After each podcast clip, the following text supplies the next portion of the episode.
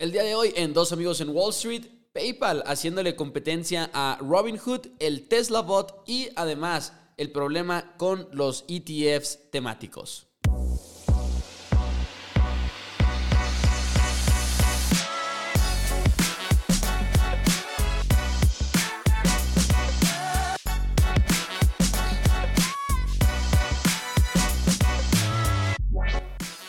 Bienvenidos a Dos Amigos en Wall Street. Mi nombre es Mauricio Rodríguez. Del otro lado de la mesa me acompaña Juan Pablo Carrillo. JP, ¿cómo estás este, esta semana que la, la, pasada tuvimos un pequeño descanso? No, no descanso en realidad porque más bien fue por temas de pendientes y demás, pero estamos de vuelta y tenemos mucho de qué hablar. ¿Cómo estás el día de hoy?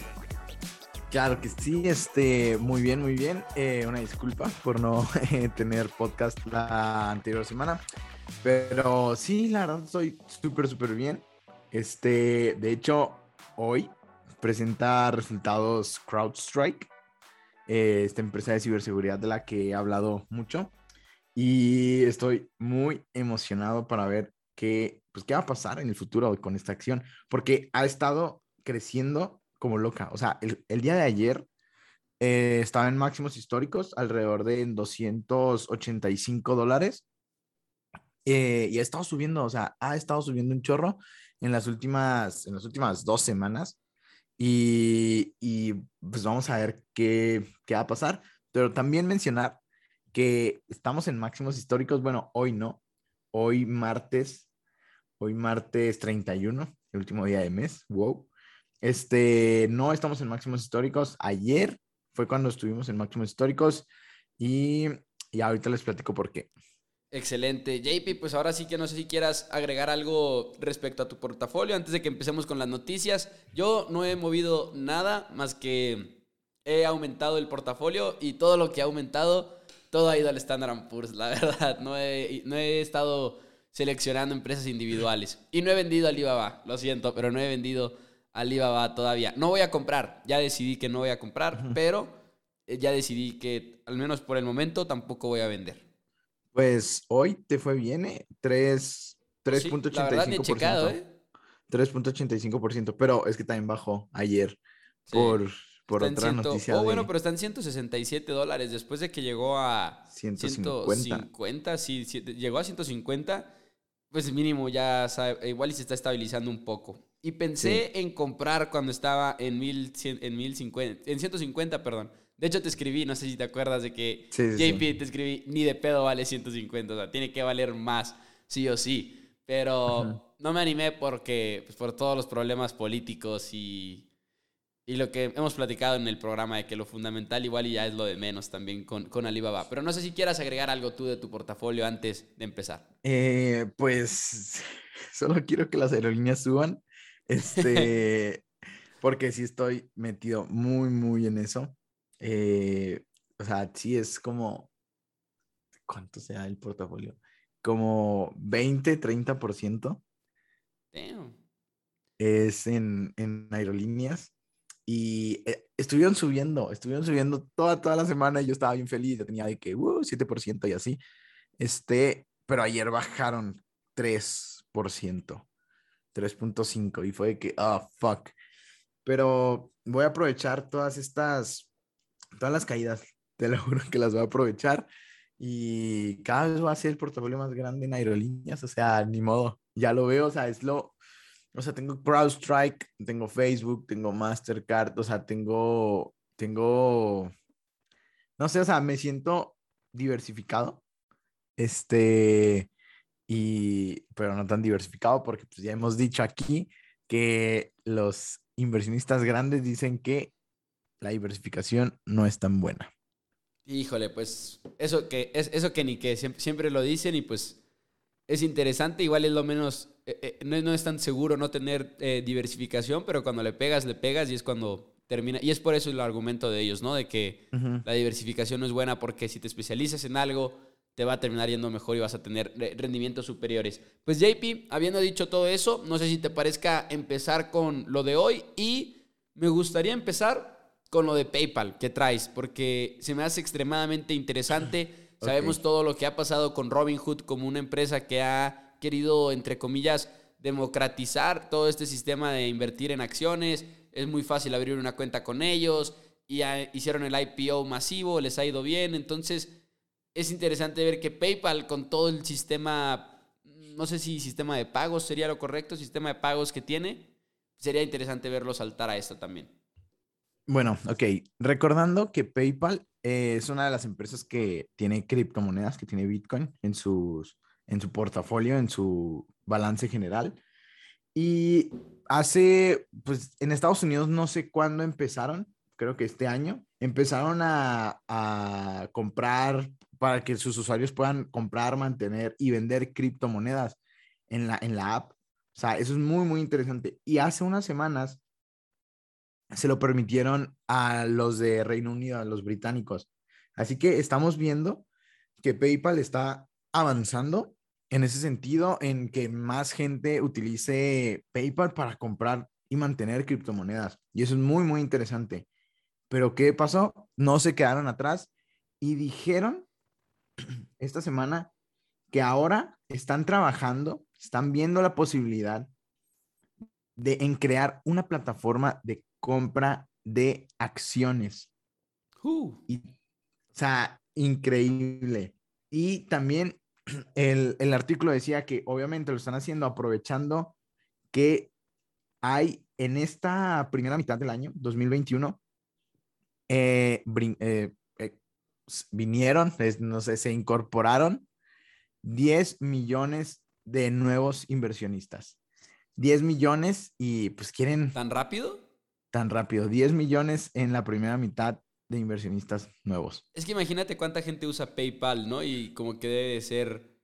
Debe de ser... Le, le veo varios fuertes a PayPal en ese sentido. Uno, en cuestión de la cantidad de usuarios que ya tienen por sus otros servicios. Y dos, porque recordemos que PayPal, perdón, ya no, ya no es nada más, híjole, lo voy a comprar más rápido en Internet si lo compro con PayPal, sino también ya tienen líneas de crédito, ya tienen muchas cosas en PayPal que no es nada más el poder pagar con algo en Internet, ¿no? Sino también tienen muchos servicios y tienen muchos usuarios y al mismo tiempo creo que deben de tener el suficiente capital como para tener una, un proyecto como este, ¿no? Para poder hacer un mercado de acciones eh, eh, para usuarios, vaya. Una plataforma para trading.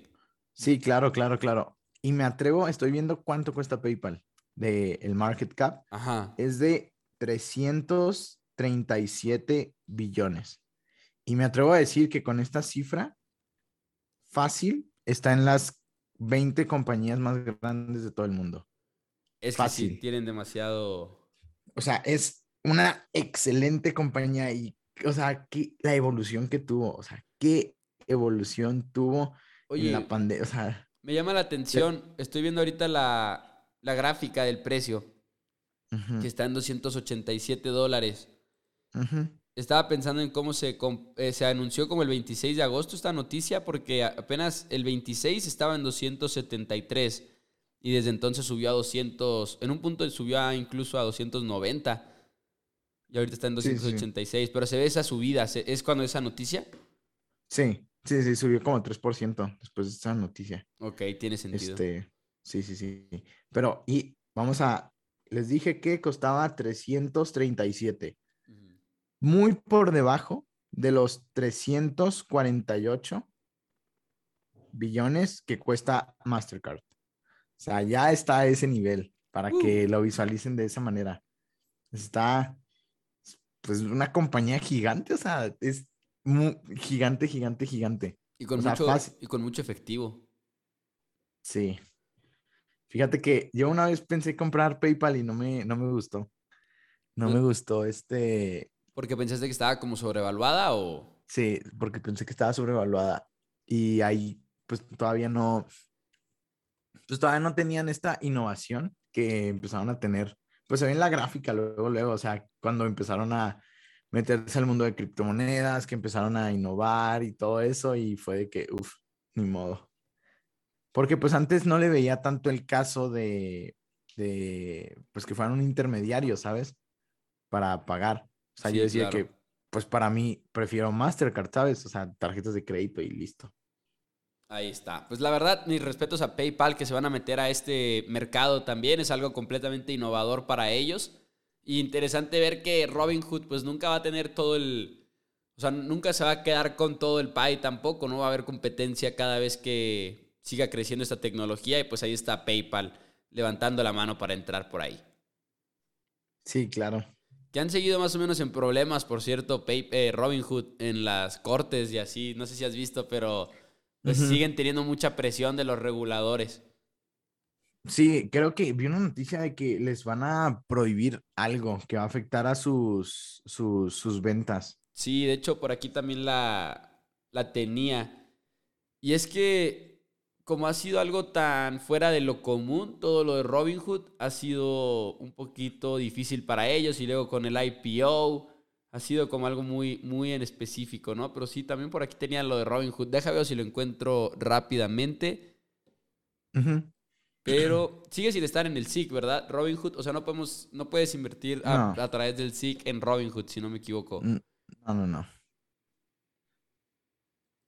Hay una, hay una advertencia que le hicieron en cuanto al order flow, pero no he visto los detalles de qué es esta, esta advertencia. Ah, ok, ok, ok. Pero es algo del order flow y toda la, como toda la operación, ¿no? Que tienen de, de poder estar dando las acciones y así. Sí. Y mencionar rápido, me llamó la atención, que, que hoy presenta resultados CrowdStrike, que es un comportamiento que muchas veces se ve como la bolsa eh, descuenta expectativas, como que ve el futuro. Eh, pues una de las razones por las que ha estado subiendo mucho eh, esta semana es porque los inversionistas se están adelantando a los resultados y por eso hacen que la empresa, el precio de la acción crezca Así que a menos que hoy sorprenda con unos resultados tremendos, mayores a los esperados por mucho, yo creo que la acción no se mantiene igual o hasta puede bajar. O sea, tiene que sorprender por mucho y eso, pues sí, es importante que lo tomen en cuenta. ¿Eso no será también parte como de un bull market? O sea, ahorita que estamos en tremendo bull market, ¿no? Y prácticamente parece que cada día que abres tu medio favorito de noticias, dice que el Standard Poor's puso un récord o el Nasdaq puso un récord, es como ya el pan de cada día, ¿no? Eh, que es, no, no iba a decir lamentablemente, pero no, no lamentablemente, simplemente es lo que es. Pero a lo que voy es, este tipo de comportamiento de que se tiene que superar mucho las expectativas para que en realidad se refleje en el desempeño de la acción ¿Será una característica de un bull market? O sea, veríamos lo mismo si estuviéramos en un bear market en general o sería diferente. No nos han tocado mm. muchos bear markets. sí, no. Nos, a ti y a mí nos tocó quizá cuando empezamos un super bear market y luego el del COVID-19, obviamente. Sí, sí, sí, sí. Dos. nos han tocado dos. Sí. Así es. Te sonó la alarma, JP, así como si te tuvieras que despertar. Sí, ya sé. O, sea, que... estás, que estás madrugando. No, no, no, para nada. Me alarma de otra cosa.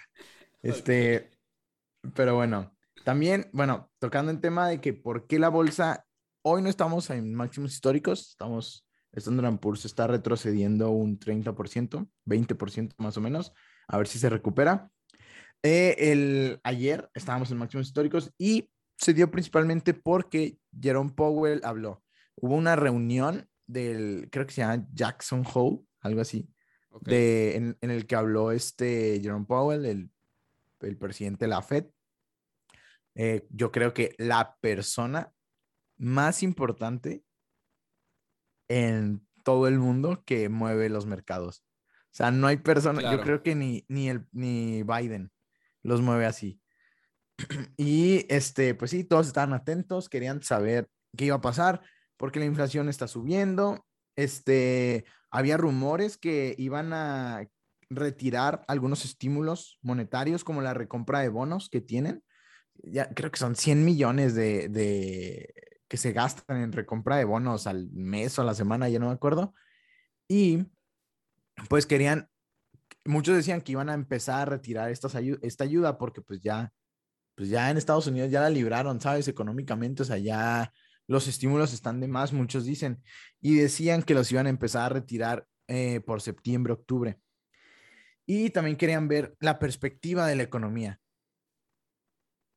querían ver qué, eh, pues, qué decía Jerome Powell de la inflación y todo esto, y básicamente dijo lo mismo, que esos indicadores están viendo que en realidad sí va a ser eh, una inflación temporal, que no están viendo una inflación eh, sostenida, lo cual es bueno. ¿Por qué es bueno? Porque si hubiera mucha, mucha inflación, tendrían que subir las tasas de interés. Y cuando suban las tasas de interés, van a bajar los precios de las acciones y también van a, eh, va a bajar los precios de las casas a todo, va a haber como una corrección. Y por eso es muy importante y todos le temen a que suban las tasas de interés. Porque ahorita el dinero, pedir dinero y crecer básicamente es, pues no gratis, pero es muy, muy, muy barato. Y todos estaban al pendiente de esto. Y básicamente dijo que sí, que la inflación están viendo que va a ser temporal y eh, lo que sí dijeron fue que van a eh, retirar los estímulos, van a disminuirlos poco a poco la recompra de estos bonos a finales de año. A finales de año los van a, los van a retirar y lo cual fue bueno para los inversionistas porque pues, son dos meses más de lo que ellos estaban eh, proyectando. Si lo retiran antes, no sé, por alguna razón, va a afectar y va a mover los mercados. Boom. Este, pero sí, es muy importante. Y Qué interesante ver cómo manejan la inflación, como que con todas las alternativas que hay, ¿no? Mm. Sí, o sea, ellos dicen que ellos tienen un chorro de medidas, o sea, están viendo la inflación de, no, no, no, es que pues a eso se dedican, es su único trabajo, o sea, y a veces sí, pues sí, o sea, ellos tienen, yo creo que la mejor información, la Fed, bueno, sí te puedes adelantar a ellos, pero pues sí tienen una información muy, muy buena. Decías, que, decías que Powell es la persona que igual y más puede mover los mercados, más que Joe Biden y todo. Imagínate tener esa posición, ¿no? O sea, literalmente estar a cargo monetariamente o económicamente hablando de la economía de los Estados Unidos, que es como la, economía principal en el mundo. Sí, claro, o sea, es, un, no, no, no, es un poder increíble. Y también eh, va a ser, creo que lo van a reelegir. Con gran poder viene gran responsabilidad, Peter. Así es. Pero bueno, adelante, JP. Este, pero bueno. Eh, también mencionar, ya que estamos hablando de bancos centrales, la inflación en la eurozona alcanza máximos de 10 años. La inflación está subiendo también en la eurozona. Vi que eh, los el índice de precios al consumidor en, en Alemania era la más grande desde el 2008. Eh, también otros países como Francia tenían una inflación de máxima de hace tres años. Eh, y en la eurozona en general es la más alta eh, de 10 años. Y importante es, y es muy, muy importante que el Banco Central Europeo se reunirá el 9 de septiembre, fecha importantísima, 9 de septiembre, para discutir si relajar o disminuir los estímulos fiscales. O sea, lo que ya dijimos de Jerome Powell, tuvieron el anterior viernes, lo van a tener la Unión Europea el 9 de septiembre para ver si lo reducen, a ver si ellos toman las riendas de disminuir antes esto y a ver cuándo se acaba esta ayuda. Ok. Uf. 9 de septiembre, mismo día que el kickoff de la NFL entonces. Ah, sí, no sabía. Ahí está. Sí, ya está a la vuelta de la esquina. Ok, JP, voy a decir una mía, mientras voy a decir una respecto a lo que está sucediendo en Luisiana, que obviamente es muy lamentable y como siempre lo hemos dicho aquí en este tipo de casos, que bueno, sabemos que es lo de menos y todo, que pues que es lamentable por toda la comunidad de Luisiana, esperemos que todo se recupere pronto. Y vamos a dar una noticia, sin embargo, relacionada con algo económico o algo de finanzas o alguna empresa que cotice en la bolsa y es el caso de Entergy. Y a mí lo que me ha dado un poquito de... Lo que me ha mm, sorprendido, creo yo, es que ha habido muy poco impacto en las acciones de Entergy y ese tipo de cosas luego nos hace pensar un poquito en cómo reacciona el mercado a, ciertos fenómenos, ¿no? Y por ejemplo, como ustedes saben, pues hubo un huracán, hay un huracán muy fuerte, se está lidiando con eso y todo, y la verdad ha sido lamentable para la comunidad de Luisiana. Y Entergy estaba publicando, dijeron que como 2000 Entergy es una empresa de energía, ¿no? Y de y que se dedica a proveer energía. 2.000 millas, dijeron en un comunicado, 2.000 millas de líneas de alto voltaje fueron tumbadas por el huracán Ida.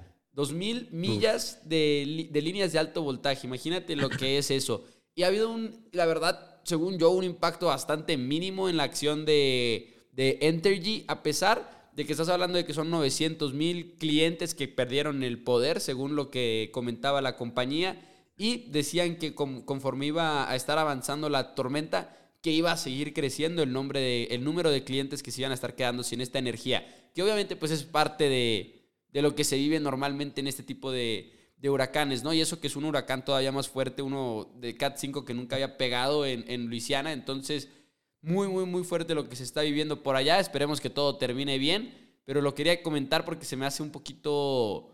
Mm, me sorprende que no hubo un impacto en la línea cuando hay una pérdida de este tamaño, ¿no? Es como nos hace pensar un poquito que normalmente este tipo de noticias no son el fin del mundo. Sí fue una baja, mira, cayó el precisamente el 30 de agosto, pasó el 29, 27 lo tengo en 111 dólares más o menos y bajó a 108, que ponle si es una bajada que se nota mucho en la gráfica porque fue de golpe, pero ya van 109 otra vez, tirándole a 110 el día de hoy. Entonces, no hubo un impacto muy fuerte en esta empresa a pesar de un golpe tan fuerte. Yo, se me está ocurriendo ahorita, yo creo que es porque han de tener seguros, ¿no? O sea, obviamente si están instalados ahí, yo creo que han de tener seguros y por eso pues Definitivamente no hay, pues sí, es, un desastre natural, o sea, muchas empresas se aseguran. Y no nada más seguros, sino es más, tuvimos una clase de esto ahora en verano, derivados que existen como que ciertos derivados y ellos pueden proteger sus ganancias y sus pérdidas, por ejemplo, y yo sé que no es el caso en, eh, en específico, pero para que se den una idea, ha habido, hay, hay derivados que las empresas pueden comprar, por ejemplo, de clima, si tú eres una empresa de energía, y que vas a tener más consumo de energía cuando la gente prenda sus aires acondicionados. Existen derivados que las empresas pueden comprar que básicamente les aseguran tantos días calientes y, y, ellos ganan con ese tipo de operaciones, pero más bien protegen sus ganancias o sus pérdidas, de que si hay menos días calientes de los que se anticipaban, ellos de todas maneras, ellos, las empresas de todas maneras van a ganar cierta cantidad de dinero por esos derivados. Entonces, existen seguros, existen derivados, y eso es súper interesante lo de los derivados de, días de clima, literalmente cuántos días van a estar calientes y, así. The Enron case. qué risa, qué risa que mencionaste el caso. Pero, pero sí, la verdad sí es, es, muy interesante. Y, y, pues sí, ahora voy a hablar ahora de, de las vacunas, que, es, que fue muy, muy interesante porque Pfizer o sea, ya está empezando a subir. Si ven su gráfica, empezó a subir desde hace una semana o dos. Y pues la vacuna de Pfizer es la primera vacuna aprobada por la FDA. Recordemos que las vacunas, todas las que nos están poniendo, eh, bueno, en Estados Unidos, este, fueron aprobadas para el uso de emergencia. O sea, se aprobaron por emergencia literal, porque o nos ponían la vacuna o nos moríamos. Y eh, ahora Pfizer es la primera vacuna que se, que se aprueba por la FDA completamente. Y pues claro que tuvo un impacto positivo en, sus acciones. Y también una mala noticia contra Moderna. Moderna hemos dicho que ha sido la, que es la mejor vacuna eh, según estadísticas. Y de hecho sí, ayer o hoy leí una noticia en la que eh, la vacuna de Moderna tiene el doble o produce el doble de anticuerpos que la de Pfizer. El mm. doble, o sea, si la de Pfizer es buena, o sea, el doble, o sea, es increíble. Y pues la tecnología CRISPR que utilizan, esa tecnología no, moderna es una máquina, o sea, el crecimiento que tuvo Moderna, creo que en el último año ya creció más de mil por ciento. Es increíble. Pero bueno, también en Japón, una mala noticia. Ayer en Japón suspendieron alrededor de dos millones y medio de vacunas de Moderna. luego de que dos personas fallecieran luego que les inyectaran vacunas contaminadas.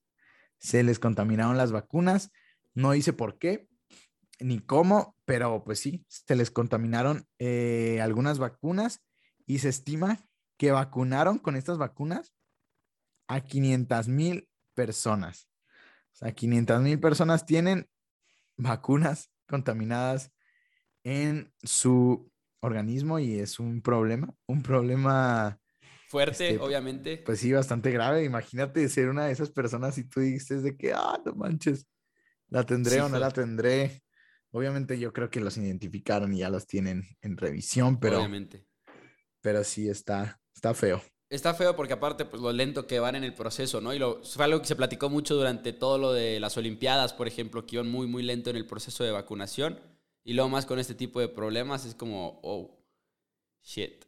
Sí, sí, sí. Y me, y me da risa porque, o sea, es que está, está feo, pero creo que la acababan de aprobar recientemente, como uno o dos meses, la de Moderna en, allá en, en Japón. Pero pues sí, son cosas que pasan. quién sabe si fue problema de Moderna o si fue problema de la misma logística que tuvieron ahí en Japón y pues no. Y se les contaminaron. Sí, ahí está. Ok. Eh, ¿Qué más noticias tenemos para el día de hoy? Tenemos... Eh, Tesla. Tesla, Tesla ¿No tienes otra para cerrar con esa? Ok, si quieres, entonces me arranco rápido con la de los ETFs temáticos, que la verdad no es así que tú digas eh, una noticia, noticia. De hecho, es un artículo de enero, pero lo leí y se me hizo muy interesante porque es algo que ha tomado mucho furor. ¿A qué nos referimos con los ETFs temáticos? Ha habido, por ejemplo, ETFs de... Puede ser hasta de 3D printing, por ejemplo, de impresoras 3D. Puede ser de energías alternativas, energías limpias cosas de computación en las nubes y todo eso, ¿no? Como que ETFs muy específicos. Y ha habido ciertos ETFs que les ha ido muy bien en cuestión de resultados de este estilo. Sin embargo, como que hay como una, como que el, objetivo de este artículo, que de hecho es de Jason Zweig, que para los que no sepan quién es Jason Zweig, es quien agrega las notas en la versión moderna del libro de Benjamin Graham, The Intelligent Investor. O sea, si ustedes, si ustedes compran The Intelligent Investor, que deberían de hacerlo y se los recomendamos mucho aquí en el programa, existen las notas de Jason Zweig al final de cada capítulo, que son como un poquito más modernas, y él tiene una columna todas las semanas, y en esta de enero él decía que hay que tener cuidado, porque a pesar de que algunos están dando muy buenos resultados, pues que al final de cuentas el punto del ETF es diversificar, diversificar. y tener como muchas industrias quizá o muchas empresas dentro de una industria y no depender tanto de una o dos. Y él muestra varios números que incluso creo que lo podemos, creo que lo podemos compartir en, en Instagram el artículo y si le ponemos un link en específico lo pueden abrir todos aunque no tengan suscripción a, a dos amigos en Wall, a, Wall Street Journal, perdón. Entonces eh, lo, lo, voy a hacer. Ya iba a decir que en dos amigos en Wall Street, no como si compráramos alguna alguna suscripción, aquí en el podcast. Pero estábamos, estaba viendo él de que más de mil ETFs de todos tipos entre 1993 y 2019, que los fondos temáticos, todos los ETFs temáticos han quedado por debajo de la bolsa de valores como por medio porcentaje, como, o sea, por 0.5%, pero mensual.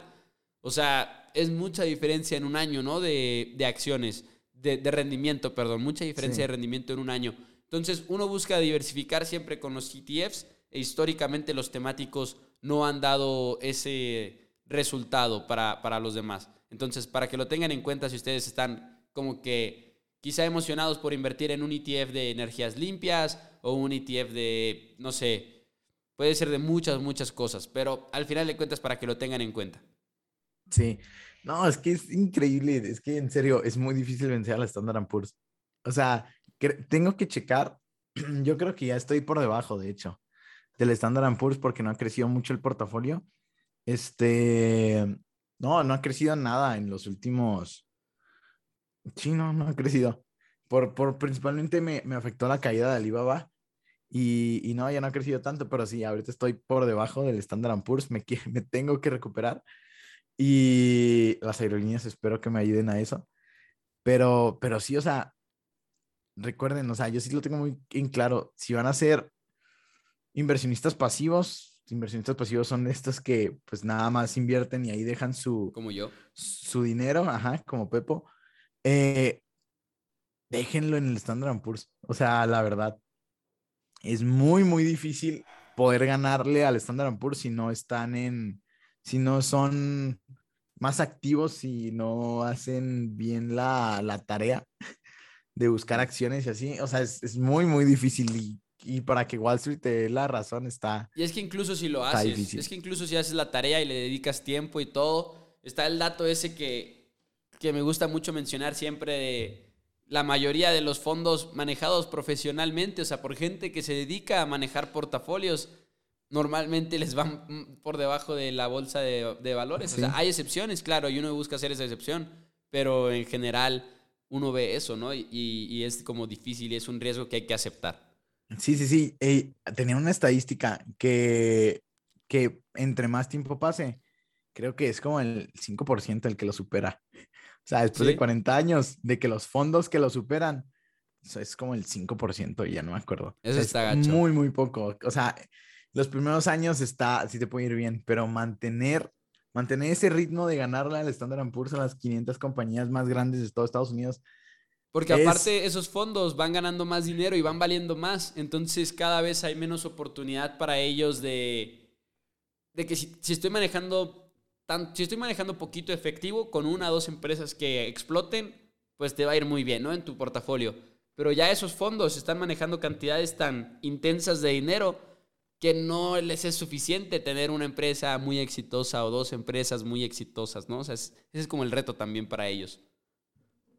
Sí, 100%, o sea, es que sí está, sí está muy, muy difícil y por eso, pues siempre recomendamos, si quieren empezar a invertir y no saben cómo, Standard Poor's, el SPY o el, el Box, sí, ¿verdad? Box Sí. con V-O-X, No, eh, No. VOO.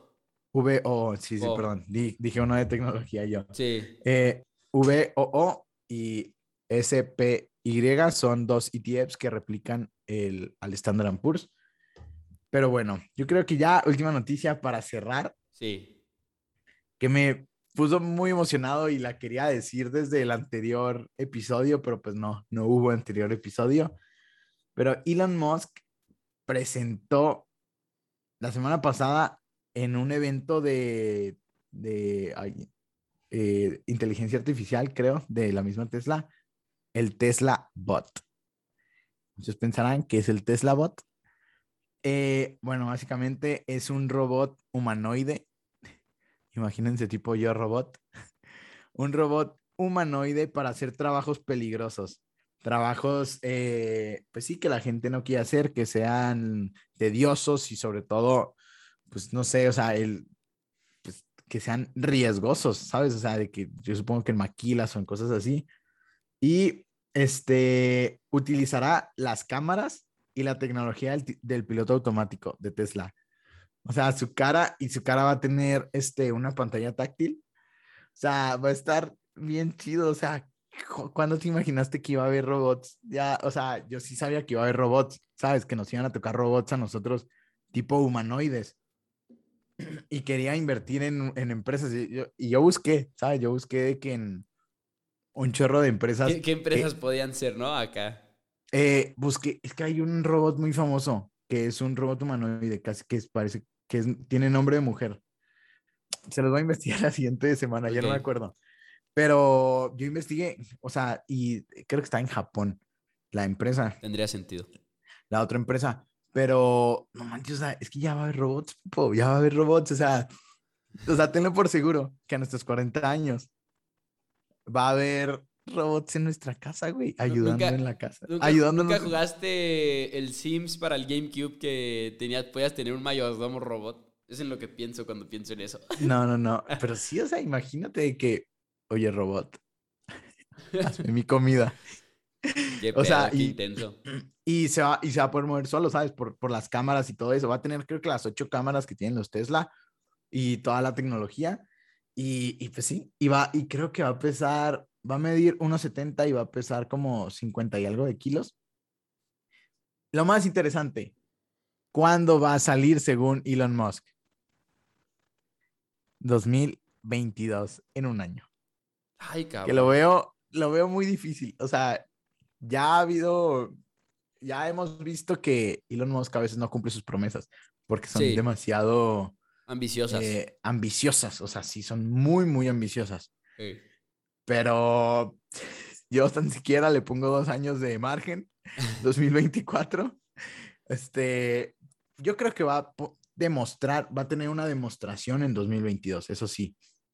Porque lo que presentó fue a una persona literal vestida, de lo que, de cómo se iba a de, ver, cómo lo, de cómo lo visualiza. Ajá, de cómo lo visualiza y para eso usó una persona, pero, pero sí, o sea, yo, yo creo que si lo presentó ya, ya tiene que ser algo Algo, algo de verdad, ¿no? Y, y es lo que decíamos, o sea, que lo que me choca y por qué no invertí en Tesla, o sea, es que Tesla es una empresa de tecnología.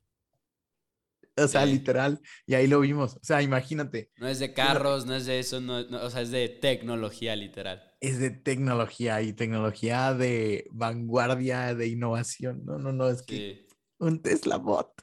O sea, o sea, imagínate tener un Tesla bot. O sea, deja tú, imagínate, Tesla bots de guardaespaldas. O sea, ¿sabes? O sea, un robot que te defienda, o sea, va a estar bien. Pues sí, ¿quién le va a ganar a un robot? Pues ahí está. JP, algo que. Algo que quieras agregar antes de que nos despidamos este día en Dos Amigos en Wall Street. No, yo creo que sería todo. Pues, pues muchas gracias a todos por escucharnos.